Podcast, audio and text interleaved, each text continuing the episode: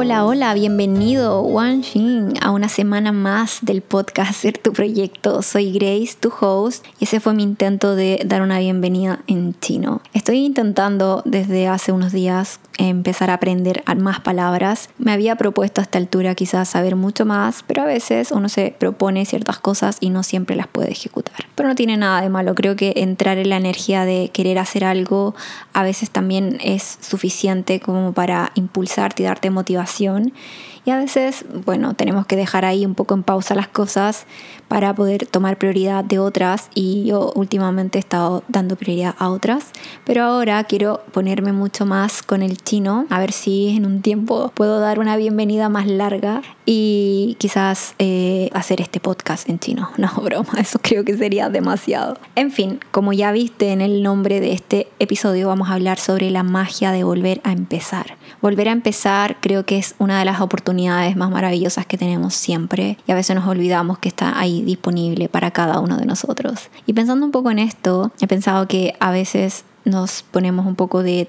trancas para volver a empezar. Quizás a veces simplemente nos dejamos llevar por el flujo de la vida para comenzar nuevas etapas, etapas naturales, digamos, pero no nos tomamos quizás en serio el valor de que podemos decidir un nuevo comienzo, desde la actitud que puedo tener una nueva mañana hasta decidir que mañana voy al gimnasio o que empiezo a comer más saludable o que quiero aprender algo nuevo.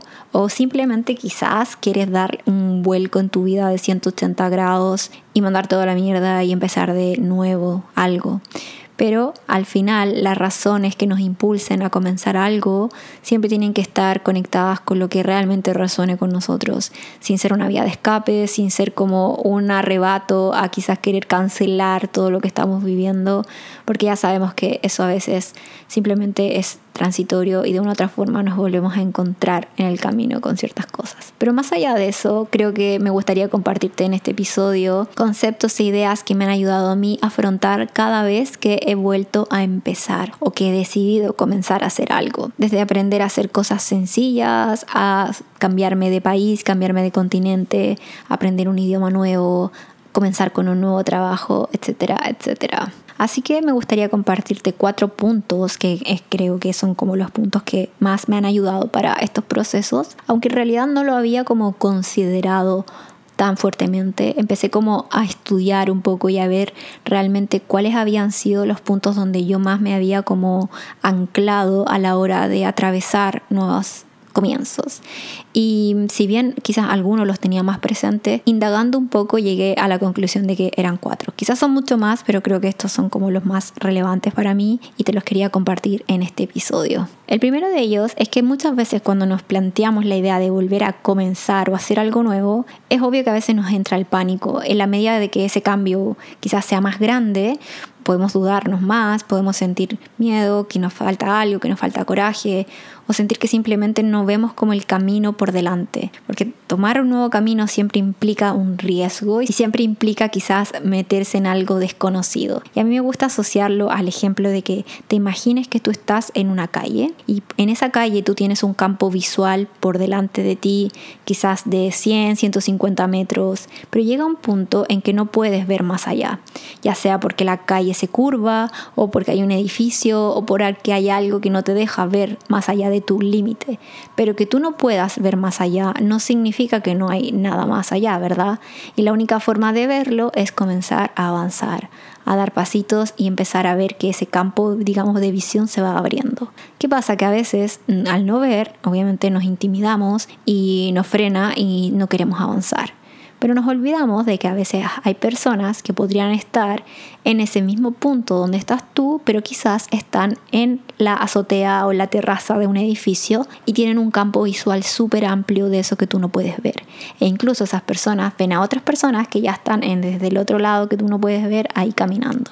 Y cuando uno se plantea nuevos comienzos, no necesariamente tiene que hacerlo solo. Yo creo que muchas veces he tenido esta idea de que habían cosas y decisiones que yo tenía que llevar solas, porque eran decisiones mías y como que me olvidaba por completo de tomar experiencia, tomar nota quizás sobre cómo habían quizás llevado a cabo estos procesos otras personas. Y la medida que fui conectando con esto, me di cuenta lo útil y necesario que es que cuando decidimos comenzar a hacer algo nuevo, desde lo pequeño hasta decisiones importantes, necesitamos conectar con otros, necesitamos conectar con la magia que hay en los demás, en aquellos que ya están haciendo eso que quizás soñamos o queremos hacer. Creo que se vuelve trascendental hacer esto y le da sentido a que no todos siempre tengamos que estar en el mismo lugar, en el mismo momento, haciendo las mismas cosas. Y cuando conectamos con esto desde la abundancia, desde qué bueno que esa persona ya sabe hacer eso que yo quiero, qué bueno que esa persona ya tiene eso que quiero, realmente nos damos cuenta de que no tienes que ver todo el camino para creer que hay un camino disponible para ti. Cuando no lo veas, recuerda que hay personas que ya recorren ese camino y esas personas son un recordatorio que aquello que quieres también está disponible para ti. Y conectar con eso te hace ver la magia que hay en los demás y te conecta con la tuya. Te anima a dar los primeros pasos y abrir tu campo de visión y ver que aquellas personas personas que ya van por delante pueden ser guías y no competencia. Se trata de decidir cómo quieres verlo. Por eso te digo que tiene que ser desde la abundancia, desde el agradecer que ya hay personas que tienen eso que quieres o que están haciendo eso que tú quieres o que ya están trabajando en eso que tú quieres. A veces lo vemos desde como la comparativa o incluso desde, desde un sentimiento de escasez con nosotros mismos de porque yo no lo estoy haciendo, porque yo no estoy ahí, porque yo no lo estoy logrando, porque yo no estoy recorriendo ese camino o incluso a veces peor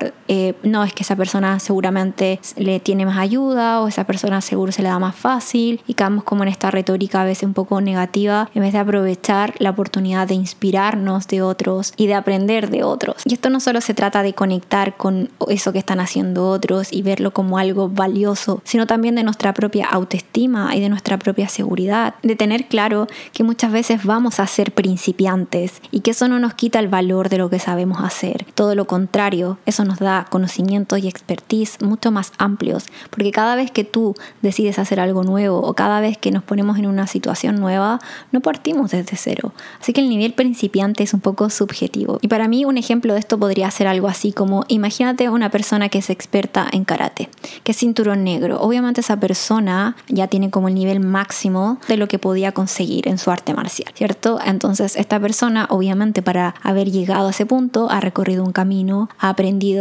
el arte marcial en sí misma, ha aprendido disciplina, ha aprendido quizás eh, cómo cuidar su cuerpo, su mente, cómo poder aprender, ha aprendido a conocerse, qué le funciona mejor y así. ¿Y qué pasa? Un día quizás esta persona decide que quiere ser cinturón negro pero de Jiu-Jitsu. Esta persona se va a volver a poner un cinturón blanco. o sea, no, no tiene nada que ver que sea cinturón negro. Entonces, esta persona va a volver a ser un principiante en Jiu-Jitsu.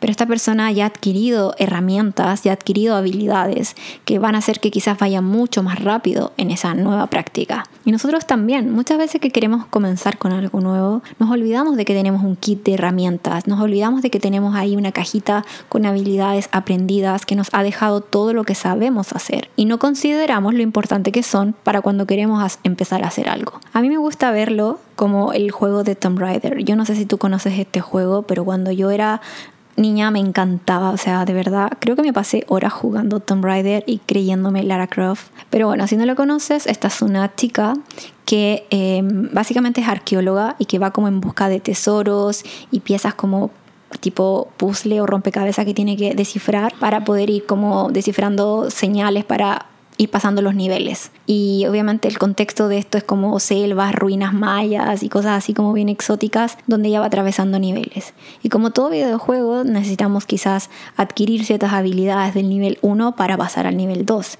Seguramente en ese nivel 2 son súper valiosas las herramientas adquiridas en el nivel 1. Y ya sabemos que la vida al final es como un juego. No siempre es como un videojuego, pero creo que entiendes a lo que voy. Finalmente si atesoramos nuestras herramientas nos damos cuenta que sirven muchísimo para otros campos. Hace un tiempo me di la oportunidad de abrirme campo laboral en otras cosas. Cuando me planteé la idea de hacerlo, tuve un poco de resistencia y miedo por el hecho de que no veía cómo iba a ser posible quizás avanzar en ese nuevo camino. Pero recordé esto de la cajita de herramientas y vi todo lo que me ha servido mi profesión y todas las herramientas que me puede brindar e intenté hacer un puente de conexión con cada una de ellas para conectarlo con esa nueva habilidad o esa nueva profesión, digamos, que me iba a comenzar a formar. Y creo que eso hace que una persona sea mucho más íntegra. Creo que cuando conectamos cada cosa que hemos hecho con lo nuevo que queremos atraer a nuestra vida, con un nuevo comienzo, con una nueva actividad, con un nuevo hobby, con lo que sea, hacemos que sea mucho más nutritivo e íntegro. Así que volver a empezar nunca es volver a empezar de cero. En nuestro camino, en nuestra historia, es todo lo que hemos vivido. Por eso encuentro muy inspirador saber historias de vida de personas que los ha motivado, cómo han llegado donde están, conectar con esa magia que hay en los procesos de cada uno de nosotros, con lo bueno, con lo no tan bueno, porque al final todo nos deja algo. Las autobiografías o las historias de vida de otras personas siempre nos generan una cuota de interés y siempre nos generan una cuota de inspiración. Personajes famosos que te han inspirado y te han quizás motivado a ir adelante. Todas estas frases a veces motivacionales, que mucha gente a veces les tira un poco de mierda, pero yo soy como muy eh, agradecida de esto porque siento que hay niveles y que a lo mejor esa frase o esa historia siempre puede servir a una persona. Que a veces no nos sirva una frase de motivación o que a veces no nos sirva, eh, no sé, la experiencia de una persona no significa que a otra persona no le pueda servir. Asimismo nosotros, sea, nosotros no sabemos a qué nivel nosotros podemos inspirar a otras personas, a qué nivel nuestra historia le puede ayudar a otra persona. Por eso creo mucho en el valor de compartir nuestras historias, de compartir nuestras vivencias y ver magia en eso Así que el primer punto sería conecta con la magia que hay en los demás y en aquellos que están haciendo eso que te inspira cada vez que quieras hacer algo. A mí lo que me gusta hacer a veces es escribirle a aquellas personas que me inspiran. Eh, no siempre tengo respuesta porque a veces es muy random, pero también a veces tengo respuestas súper lindas y conecto con personas nuevas y siempre es algo como súper genial poder compartir visiones y compartir cómo vemos el mundo. Así nos sentimos menos solos y hace más fácil cualquier nuevo comienzo o camino que queramos comenzar valga la redundancia. El segundo punto es abrirnos a nuestra curiosidad, honrar aquello que nos interesa. A veces queremos hacer algo quizás que es un poco random o a veces queremos hacer algo que no vemos que sea como muy interesante o esté de moda y lo juzgamos y quizás lo dudamos o a veces queremos hacer algo que quizás no es tan atractivo, pero igual es algo que nos parecería interesante y lo valoramos más en vista de lo que perciben los otros, de cómo lo percibimos nosotros. O incluso a veces tenemos ganas de hacer algún proyecto o emprender con una idea y aparte de paralizarnos podemos cuestionar mucho esa idea que quizás hay muchos ya haciendo eso o quizás ya hay muchas personas trabajando lo mismo, entonces ¿para qué? Y la verdad es que si hay algo que te causa curiosidad, que enciende tu creatividad, que te hace sentir interés, es por algo. Nada de lo que pasa por nuestra cabeza es así por casualidad. Si hay algo que te enciende quizás tu ilusión o ganas quizás de interiorizarte en eso, es porque hay algo que te llama a eso. Y me gusta verlo, sobre todo desde las ideas, desde los proyectos, es que todas estas ideas son como una energía viviente que decide depositarse quizás en nosotros quizás en el momento justo que la estamos como pensando atrayendo o nos empezamos a interesar por algún tema en particular y somos nosotros quien podemos ejecutarlas o darle vida. Y si no lo hacemos nosotros, lo hará otra persona, pero sin duda te aseguro que eso que tú hoy estás queriendo hacer, lo va a hacer otra persona si no lo haces tú. Entonces se trata de honrar nuestros intereses, se trata de darle la posibilidad a experimentarlos y a vivirlos. Y aquí creo que se vuelve clave experimentar. Experimentar por sencillo que sea. A veces podemos no ver lo que hay por delante y simplemente tomar coraje y avanzar un poquito en, un nuevo camino, pero no necesariamente tenemos que casarnos con eso, no necesariamente tenemos que hacer que eso sea definitivo. Y este sería como el tercer punto, sacarle un poco el drama a volver a empezar. Volver a empezar, obviamente a veces es mucho más radical cuando decides quizás comenzar con un nuevo trabajo, o comenzar una nueva relación, o cosas que son como mucho más fuertes. Pero la verdad es que cualquier comienzo sea nunca es definitivo. Siempre tienes la posibilidad de cambiar, siempre tienes la posibilidad de, redirigir, siempre vas a tener ahí disponible para ti hacer que sea diferente. Y quizás no lo ves hoy, pero lo vas a ver mañana. Y a medida que vayas avanzando, ese campo de percepción va a ir creciendo y vas a poder tomar mejores decisiones.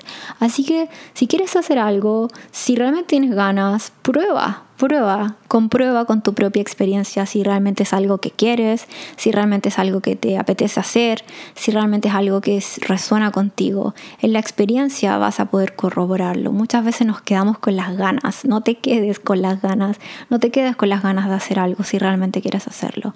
Obviamente hay ciertas decisiones que quizás pueden ser un poco más importantes y que requieran de pensarlo un poco más.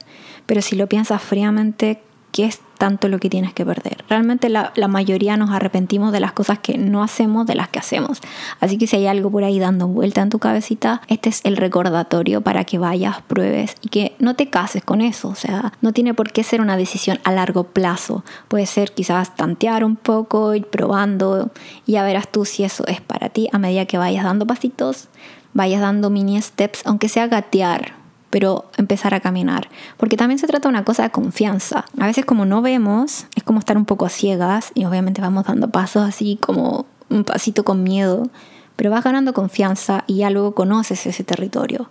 A mí siempre me gusta recordar cuando llegué a Barcelona la primera vez y me cambié, digamos, de país el primer día. El primer día yo tenía pánico. Yo estaba realmente preguntándome cómo iba a ser para ir adelante con todo lo que quería hacer, porque no lograba ver el panorama más allá de lo que podía ver en ese primer día ahí con mis maletas. Pero la verdad es que conecté con esto de otras personas lo han hecho, hay otras personas que han recorrido este camino y es posible también estaba disponible para mí.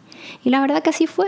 Asimismo, cuando llegué a vivir a Taipei, te aseguro que me vino esa misma sensación y creo que fue mucho más fuerte. Fue como el nivel 2 del juego de Tomb Raider, donde de verdad pensé, uff, choque cultural a full, ¿cómo lo voy a hacer? Y recuerda de nuevo, conecta con la magia que hay en los demás y los que ya han hecho eso.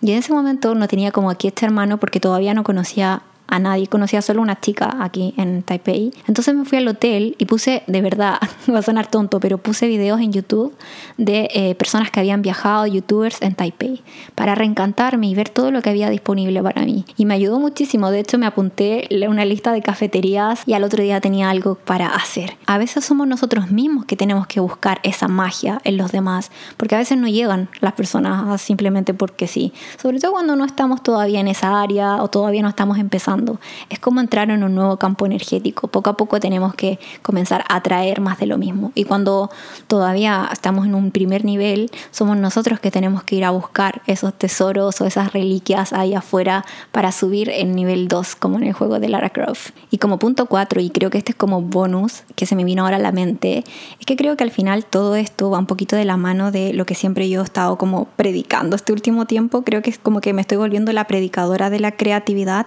pero el concepto de la creatividad es sin duda súper clave para muchas de las cosas que hacemos, como ya también habíamos mencionado en el episodio anterior. Y hay un libro nuevo que quiero recomendarte esta semana, que es un libro que se llama Libera tu magia de la autora Elizabeth Gilbert, que habla mucho de la creatividad y sobre el coraje que necesitamos para dejar que esta creatividad fluya. Y también así cuando necesitamos comenzar una nueva etapa que no siempre es una nueva etapa quizás física, a veces es comenzar a crear algo nuevo en nuestra vida también.